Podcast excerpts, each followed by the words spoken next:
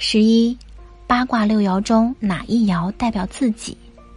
确定哪一爻代表自己是八卦中判断事物的前提。